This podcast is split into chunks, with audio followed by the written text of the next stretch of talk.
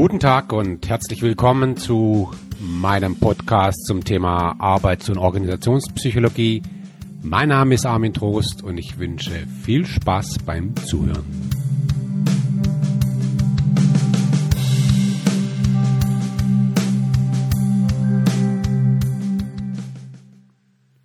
Heute beschäftigen wir uns mit Forschungsmethoden in der Arbeits- und Organisationspsychologie.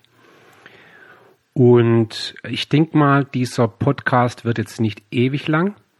Was ich einfach tun möchte, ist, also ich möchte jetzt nicht alle Grundlagen der Forschungsmethoden hier irgendwie ausbreiten, Forschungsdesign, Statistik und so weiter und so fort, sondern möchte ein paar Überlegungen hier ausbreiten, die, von denen ich glaube, die spielen hier wirklich eine Rolle. Ich werde also auch im Wesentlichen vielleicht das ein oder andere Paradigma gegenüberstellen, qualitative Forschung, quantitative Forschung, was sind ganz konkrete Herangehensweisen hier.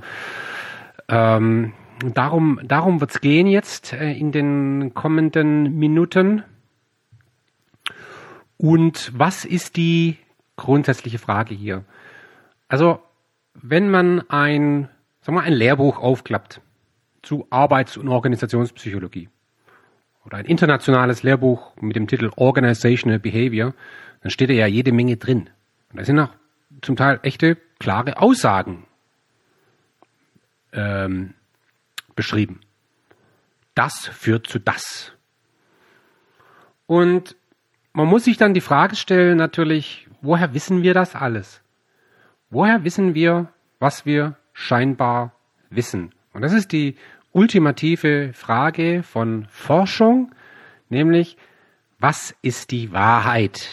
Und die Forschungsmethoden beschäftigen sich mit der Frage, wie gelangen wir zu dieser Wahrheit? Das ist natürlich ein, ein, ein riesen äh, ähm, äh, wissenschaftsphilosophisches äh, Feld, das ich, wie gesagt, jetzt nicht in der Breite hier behandeln möchte. Möchte beginnen mit einer ganz konkreten Fragestellung. Fragestellungen, also eine inhaltliche Fragestellung.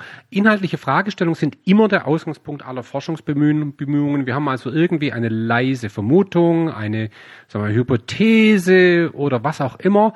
Und um die Dinge vielleicht ein bisschen anschaulich zu machen, stellen wir uns einfach die Frage, welcher Zusammenhang besteht zwischen Führungsstil und der Mitarbeiterzufriedenheit. Da mag man einwenden, man muss jetzt kein Wissenschaftler sein, um hier die Wahrheit zu kennen. Also fragen Sie sich einfach mal, äh, fragen Sie einfach mal einen Menschen, der arbeitet, äh, wenn diese Person äh, unglücklich ist. Sag mal, warum bist du unglücklich? Äh, dann ist die Wahrscheinlichkeit gar nicht so gering, dass diese Person ähm, ausführt, na ja, also bei meinem Chef ist es ja kein Wunder, wie der sich gibt wie, wie er mich behandelt, wie er die Kollegen behandelt. Da muss man ja unzufrieden sein. Also die direkte Führungskraft sozusagen als Quelle der Zufriedenheit oder Unzufriedenheit, das ist gar nicht so äh, unplausibel, selbst in der, in der Küchenpsychologie. Aber das genügt dem Wissenschaftler nicht. Wir wollen das ergründen. Und es ist ja nicht selten so, dass eine verbreitete Meinung eine, eine, ein Common Sense sich in der, nach, nach wissenschaftlichen Bemühungen als falsch ähm, darstellt. Und man zu dem Ergebnis kommt, nein, da gibt es keinen Zusammenhang, das ist was ganz anderes. Und deshalb machen wir das. Wir, wir wollen jetzt diese Fragestellung ergründen. Die Hypothese lautet, ähm, Führungsstil hat einen Einfluss auf die Arbeitszufriedenheit der Geführten. So. Und jetzt darf der Zuhörer, Sie, ja, mal kurz in sich gehen und mal überlegen, okay, wenn wir diese Fragestellung haben, wie würden wir die jetzt wissenschaftlich prüfen? Hm, was? Was machen wir denn jetzt? Und jetzt gehen wir einfach mal davon aus, der Einfachheit halber, ja, Sie haben wirklich alles Geld, das sie benötigen, alle Ressourcen, äh, Zeit. Und jetzt äh, machen sie mal. Also Montag beginnen sie, machen sie mal ein, eine Studie oder, oder was auch immer, um zu prüfen, ob es hier diesen postulierten Zusammenhang gibt. So. Jetzt, der einschlägig geschulte Wissenschaftler. Häufig die Psychologen, ich bin ja selber auch Psychologen, die lernen im Studium schon sehr intensiv, wie sowas geht. Ja? Also im ersten Semester Psychologie vor allem Statistik, ja? Forschungsmethoden. Und äh, wenn man jetzt hier äh, einen geschulten äh, Psychologen fragt, äh, was würdest du tun, dann würde dieser Psychologe nun Folgendes vorschlagen. Er würde sagen, okay, also kein Problem, machen wir. Wir müssen als erstes mal äh, die relevanten Variablen extrahieren und definieren und daraus eine Hypothese formulieren. Ja, genau. Und wir haben hier zwei Variablen offenkundig. Die eine Variable lautet Führungsstil. Das ist wohl die unabhängige Variable, also diese Variable, die wir als eine Ursache betrachten, die einen Einfluss hat auf Arbeitszufriedenheit. Das ist die zweite Variable, in dem Fall die abhängige Variable. Ne? Die unabhängige Variable wirkt auf die abhängige Variable. Und äh, wir, wir vermuten jetzt nur mal, dass es einen Zusammenhang gibt. Wir postulieren noch keine Hypothese, in welche Richtung. Ja, aber damit geht's jetzt los. Wir, wir müssen jetzt irgendwie diese Variablen greifbar machen. Was ist das denn Arbeitszufriedenheit? Was ist das denn Führungsstil? Das müssen wir jetzt irgendwie klären. Wenn wir das nicht tun, dann messen wir etwas, wo wir nicht wissen, was ist das eigentlich. So, und jetzt müssen wir als nächstes ein Forschungsdesign definieren. Und da gibt's jetzt äh, unendlich viele Möglichkeiten. Also eine Möglichkeit wäre zum Beispiel ein echtes Experiment zu machen. Ein echtes Experiment würde bedeuten, naja, wir, wir variieren die unabhängige Variable, der Führungsstil. Wir haben zwei Gruppen von mir oder drei Gruppen. Die eine Gruppe wird so geführt, die andere Gruppe wird so geführt und die dritte Gruppe wird so geführt. Ja, das machen wir dann eine Zeit lang und dann messen wir danach, wie ist es um die Arbeitszufriedenheit bestellt. Und ähm, die Zuordnung der Versuchspersonen erfolgt selbstverständlich komplett zufällig. So, und dann kann es losgehen. Das könnten wir jetzt zum Beispiel machen in einem Labor. Dann wäre das ein Laborexperiment. Ja, kann man sich, glaube irgendwie vorstellen. So, und ähm, nachdem wir dann das Experiment durchgeführt haben, äh, dann haben wir ja die, die äh, statistischen, äh, die, die, die Daten, unsere Rohdaten, äh, bezogen auf die Arbeitszufriedenheit der, äh, der Versuchspersonen in den jeweiligen Gruppen. Und jetzt äh, untersuchen wir das statistisch und äh, ermitteln, ob es einen statistischen signifikanten, also nicht, zufall, nicht durch den Zufall erklärbaren Unterschied gibt in der Arbeitszufriedenheit eben in Abhängigkeit von den unterschiedlichen Führungsstilen. So, so geht es. Und das würden jetzt die meisten äh, Psychologen, äh, ja, die würden das unterschreiben. Und es ist vielleicht gar nicht so falsch, das so zu machen. Also sehr präzise, sehr kontrolliert, datengestützt. Okay. Wenn Sie aber vielleicht jetzt nicht akademisch-psychologisch sozialisiert sind, dann äh, werden Sie vielleicht sagen, nee, ich mache das anders.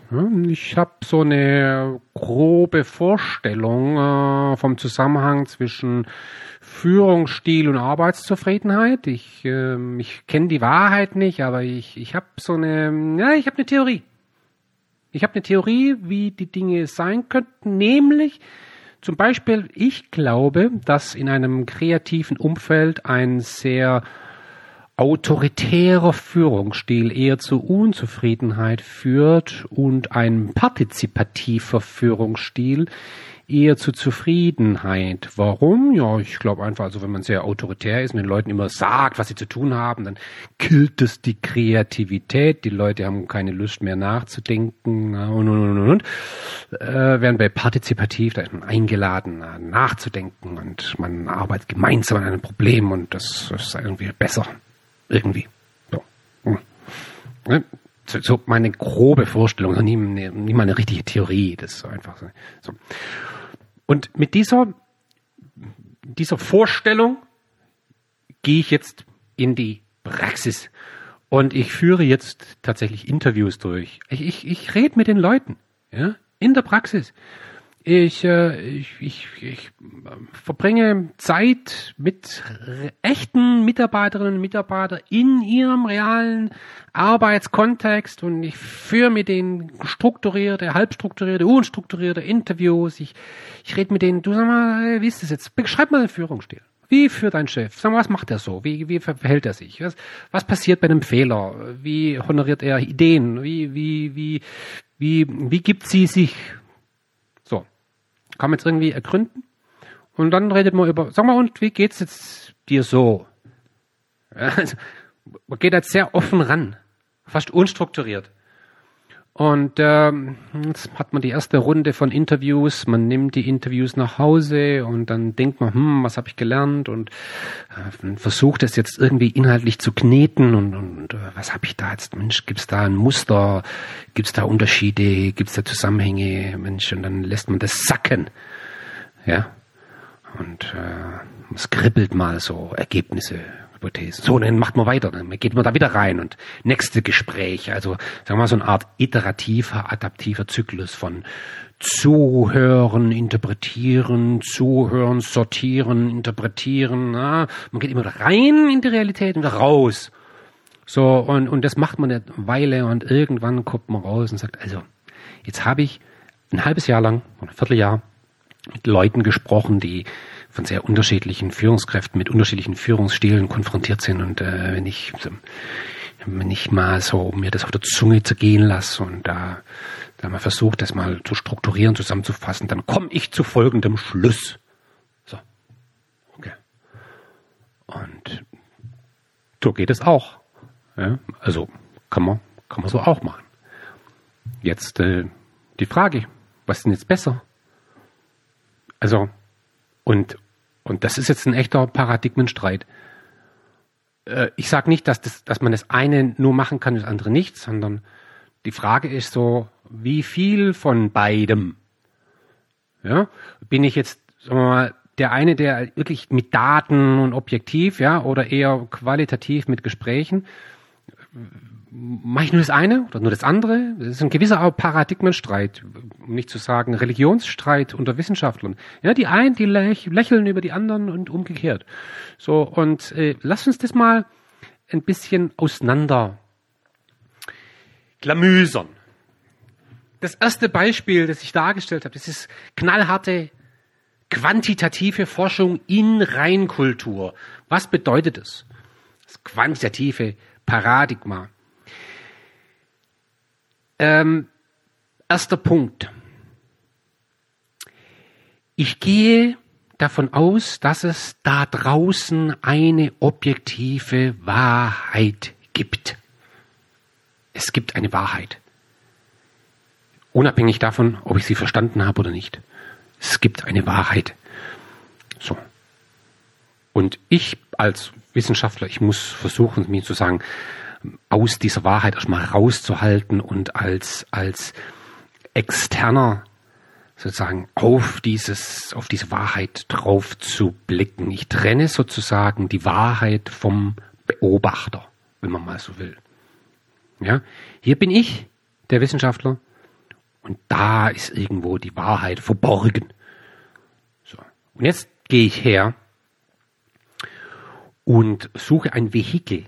Wie bekomme ich als Außenstehender, ja, als als äh, äh, als Subject, als als als als äh, wie bekomme ich sozusagen äh, meinen Zugang zu dieser Wahrheit und das erfolgt über Daten, ja, wirklich über Zahlen, also nicht über Worte oder Bilder oder so, sondern wirklich über Zahlen. Ich brauche Zahlen. Zahlen lügen nicht. So. Äh, und, und bevor ich jetzt irgendwelche Daten erhebe, brauche ich wirklich eine klar definierte Theorie.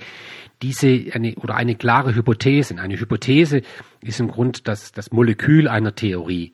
Das ist die kleinste Einheit einer Theorie. Und, und diese Hypothese, die fällt nicht vom Himmel, sondern die leite ich ab aus einer vorher klar definierten Theorie.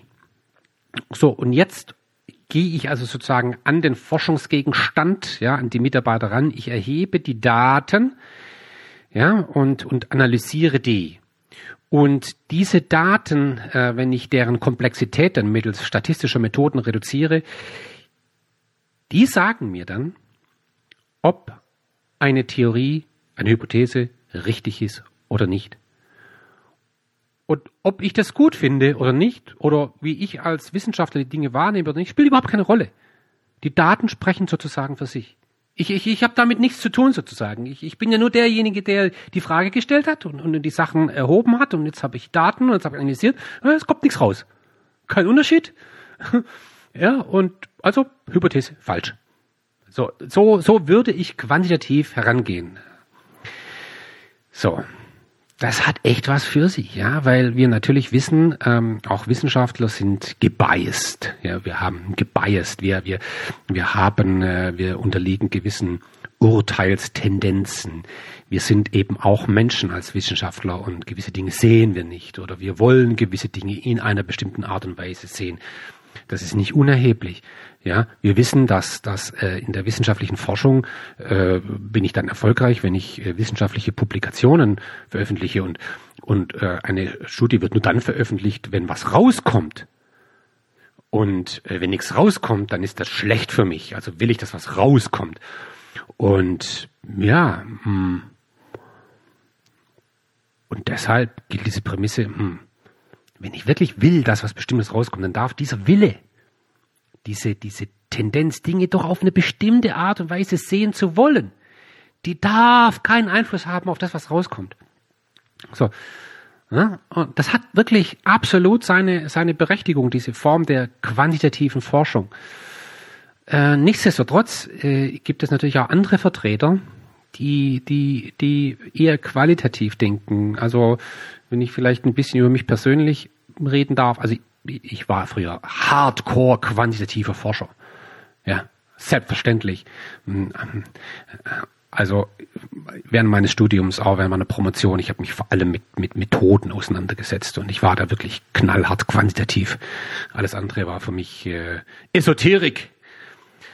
Mittlerweile sehe ich es anders. Ja, in meiner in meiner praktischen Arbeit bin ich mittlerweile wirklich sehr sehr qualitativ unterwegs. Was heißt das qualitativ? Qualitativ heißt zunächst, dass ich diesen Unterschied ja, zwischen, zwischen dem Wissenden und dem Wissensgegenstand sozusagen, dem Forschungsgegenstand, diesen Unterschied gar nicht aufheben möchte. Äh, das heißt, wenn ich zum Beispiel in einer Organisation etwas verstehen möchte, dann tauche ich da ein und ich äh, versuche ganz bewusst Teil der Sache zu werden. Wirklich. Also, das ist wie wenn man jetzt zum Beispiel, wir mal, irgendeinen, im Urwald findet man einen neuen Stamm, der noch nie Kontakt zu Menschen hatte und ich will verstehen, wie sind die da so drauf, wie denken die, dann äh, versuche ich vielleicht direkt Teil dieser Gruppe zu werden. Ich lebe mit denen, ich, ich esse mit denen, ich ich arbeite mit denen, ich verbringe Zeit mit denen, ich, ich, diese Separierung findet nicht statt, im Gegenteil. Ich möchte Teil der Sache werden, ich möchte ein aktiver Teil der Realität werden, ich möchte sogar persönlich involviert werden in den Forschungsgegenstand, also wirklich richtig schön mitten rein und in den Schuhen der Menschen gehen, die ich untersuche, und dabei habe ich möglicherweise gar keine Theorie im Gepäck. Weil ich denke, eine Theorie, die, die, die, die verschließt ja mir die Wahrheit. Das ist eine, eine, eine Form von Voreingenommenheit, bereits mit einer Theorie da reinzugehen. Also gehe ich mal, was nur theoretisch möglich ist, irgendwie komplett ahnungslos rein, ohne Hypothese. Ich, ich, ich, ich versuche einfach mal ganz viel zuzuhören, zu verstehen und so und dann über einen Prozess der Induktion, anders als bei quantitativer Forschung, der Deduktion, der Ableitung einer Hypothese, bilde ich hier induktiv Hypothesen. Ja? Ich, ich lerne sozusagen, wie die Wirklichkeit zu sein scheint, aus meiner unmittelbaren Erfahrung mit dem Forschungsgegenstand. Und natürlich äh, nehme ich dann ein bisschen Distanz auf äh, zum Forschungsgegenstand immer wieder. Ich muss mich selber rausziehen. Es, es geht zum Beispiel mit Hilfe eines externen Coach, der dann meine Beobachtung äh, hilft mir, meine Beobachtung zu reflektieren und zu strukturieren. Ja, so, aber ich, ich, ich leite dann meine Schlussfolgerung am Ende aus dem allem ab, was ich gesehen habe und ich interpretiere und ich mache überhaupt kein Hehl daraus, dass diese Sichtweise, die ich daraus generiere, meine Sichtweise ist. Ja, so. Ich darf interpretieren. Ich, ich, ich, das ist meine Interpretation und äh, die ist mit meiner Person verbunden. Aber gut, ist so. Ja. Alles fein. So, so denkt sozusagen der, der qualitative Forscher. Und ist ganz wichtig, dass man diese beiden Seiten sieht. Und, ähm, und ich glaube, es ist auch wichtig, dass man hier nicht zu dogmatisch nur die eine Seite äh, gegenüber der anderen Seite kategorisch bevorzugt. Ich halte das für nicht richtig. Ähm, man kann kombinieren. Ähm, man kann ja zum Beispiel auch hergehen und sagen, okay, wir beginnen qualitativ, ganz offen. Ja, und dann zu bestimmten Fragestellungen machen wir dann etwas wirklich quantitativ. Dann nageln wir dann die Dinge datenmäßig fest. Das geht ja auch, ja. So findet es ja auch häufig äh, statt. Ja. So, und ähm, jetzt lass uns mal so ein, so ein paar Ansätze mal angucken, weil die in der, in der, in der, in den Forschungsmethoden in der Arbeits- und Organisationspsychologie doch sehr verbreitet sind. Und da muss man einfach so ein paar Begriffe mal verstanden haben. Ähm, das eine ist natürlich das Experiment. Ja, da muss man sich jetzt fragen, kann man eigentlich hm, angewandte Experimente äh, in der Arbeits- und Organisationspsychologie im Labor machen? Geht das? Naja, da gibt es viele Beispiele dafür. Also zum Beispiel, wenn wir, werden wir etliche kennenlernen, wenn wir zum Beispiel mal gucken, wie, wirk, wie wirken eigentlich Anreize, wie wirkt Belohnung. Da gibt es ganz viele Laborexperimente. Ne? Zwei Gruppen machen eine und dieselbe Aufgabe, unabhängig voneinander. Die einen bekommen die Belohnung, die anderen nicht. Und dann müssen sie die gleiche Aufgabe nochmal machen. Und wie verändert es sozusagen die Leistung? Das pure Laborforschung, experimentell in Reinkultur. In der Praxis haben wir aber häufig Quasi-Experimente. Was ist ein Quasi-Experiment? Ein Quasi-Experiment ist ein Art-Experiment, wo ich tatsächlich die unabhängige Variable, also die Ursache irgendwie manipuliere, aber ich habe kein reines Experiment. Ich, ich habe keine zufällige Zuordnung der äh, Versuchspersonen. Das geht in der Praxis häufig nicht. Äh, in einem Unternehmen zum Beispiel, in der Feldforschung, Feld, also in der Praxis, in der Realität, das ist da oft nicht möglich. Also es hat in gewisser Weise experimentellen Charakter. Die eine Schicht, die, die, mit der mache ich jetzt etwas, Shopfloor Management, und mit der anderen Schicht nicht. Ja? Oder in der einen Schicht, da bekommt in der Pause alle ein Eis und in der anderen Schicht bekommt die nichts. Und dann untersuche ich, ähm, wie die Effekte sind. Aber ich kann da keine zufällige Zuordnung der Versuchspersonen zu den verschiedenen ähm, experimentellen Bedingungen machen. Das geht einfach nicht. Sehr verbreitete Methodik in der angewandten Forschung sind Befragungen. Ja, wie muss man sich das vorstellen? Also in der Arbeits- und Organisationspsychologie funktioniert es meistens so, dass man zum Beispiel Fragebogen verteilt an Mitarbeiterinnen, Mitarbeiter, an Führungskräfte und in diesen Fragebogen werden unterschiedliche Inhalte abgefragt. Verschiedene Variablen werden im Grunde operationalisiert. Äh, kann man reinpacken, was man will. So, und was man dann am Ende hat, sind eben umfangreiche Datensätze, ja, äh, in denen sehr verschiedene Variablen drin stecken. Und äh, was ich dann eben machen kann, ist, ich kann im Anschluss daran regressionsanalytisch Zusammenhänge äh, untersuchen. Welche Korrelation gibt es zwischen Variable A und Variable B? Wie ist es? Alle Mitarbeiterinnen und Mitarbeiter, die sagen, es sei so, die sagen in der Tendenz auch, es sei so. Und, und dann kann ich entsprechende Zusammenhänge äh, analysieren. Einfache Korrelationen beispielsweise oder ich kann multiple Regressionsanalysen machen. Also ein Klassiker beispielsweise ist ja die Frage Mitarbeiter, die Frage, haben Sie ernsthaft vor, in den kommenden zwölf Monaten das Unternehmen freiwillig zu verlassen. Ja, sogenannte Flight Risk. Die Tendenz der freiwilligen Kündigung. Und dann frage ich noch viele andere Dinge ab. Ne? Wie siehst du deine Zukunft im Unternehmen? Wie zufrieden bist du mit dem Gehalt? Wie zufrieden bist du mit der Führungskraft und so weiter und so fort? Und jetzt kann ich sozusagen die eine abhängige Variable, die äh, Fluktuationstendenz, ja, als abhängige Vari Variable betrachte und kann jetzt gucken, welchen Einfluss haben die vielen anderen Variablen auf diese eine Variable. Das mache ich dann mit einer multiplen Regressionsanalyse. Und ja, alles fein. Das Problem hier natürlich ist, dass gerade bei solchen Befragungen, äh, befragungsbasierten Zusammenhangsanalysen äh, ganz schwer oder häufig gar nicht äh, klar festzustellen ist, was ist eigentlich die Ursache und was ist die Wirkung. Also wenn ich jetzt zum Beispiel mit einem Fragebogen frage, wie ist der Führungsstil, und dann frage ich im zweiten Teil des Fragebogens, wie zufrieden sind Sie, und dann stelle ich fest, da kommt eine Korrelation raus, dann könnte ich sagen, okay, na ja, Führungsstil hat einen Einfluss auf die Zufriedenheit, aber vielleicht ist ja genau umgekehrt. Vielleicht hat ja die Zufriedenheit der Mitarbeiter einen Einfluss auf den Führungsstil. Oder vielleicht gibt es ja auch eine dritte Variable, die auf beides gleichermaßen wirkt. Das kann ich damit einfach nur schwer kontrollieren.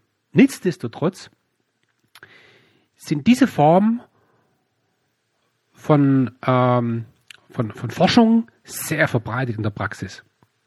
Eine andere ist ähm, Aktionsforschung. Aktionsforschung heißt, ich, ich löse in einer Organisation ein praktisches Problem. Ah, das kann jetzt alles Mögliche sein. Ähm, ich, ich versuche zum Beispiel, dass äh, bestimmte Mitarbeitergruppen eine bestimmte Sache lernen, ja, um dann zu schauen, arbeiten sie danach besser. Also ich begleite sozusagen praktische Maßnahmen mit entsprechenden methodischen Ansätzen. Ich begleite etwas wissenschaftlich und schließe daraus, ob etwas funktioniert oder nicht funktioniert.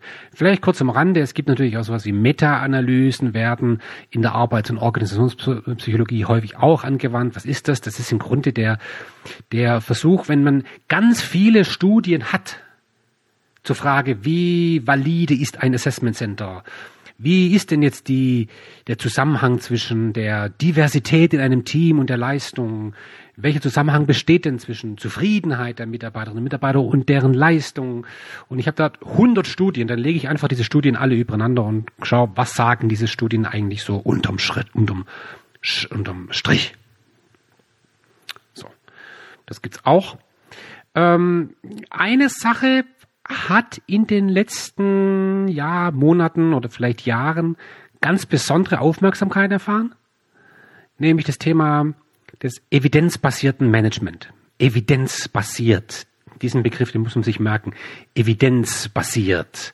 Also etwas ist begründet auf einer empirischen, wissenschaftlichen Evidenz, auf einer klaren Beweisführung ähm, gibt es ganz viele Protagonisten mittlerweile, die sagen, gerade in den Sozialwissenschaften, gerade in den äh, verhaltensnahen Disziplinen, vielleicht auch Human Resource Management, dann da sollten wir Dinge nicht aus dem viel zitierten Bauchgefühl heraus machen oder aus einer Intuition heraus. Und wir sollten auch gar nicht irgendwelchen Trends hinterherlaufen oder irgendwelche Beispiele anderer Unternehmen kopieren, ja, muss sagen, das ist alles nicht rational. Das ist alles ähm, nicht gut.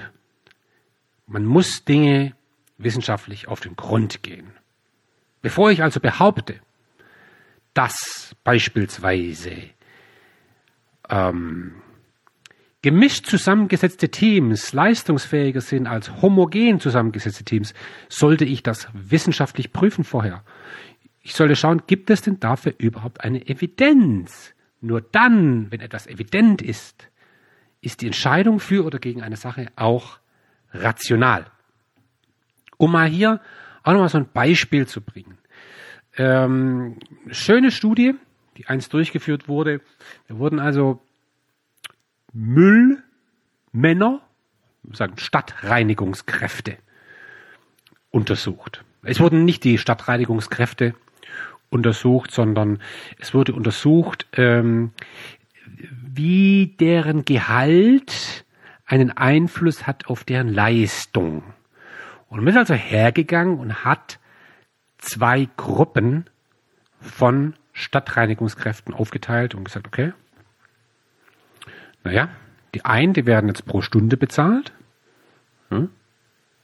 Und äh, die anderen, die werden pro Leistung bezahlt. Kann man sich jetzt so vorstellen. Ja.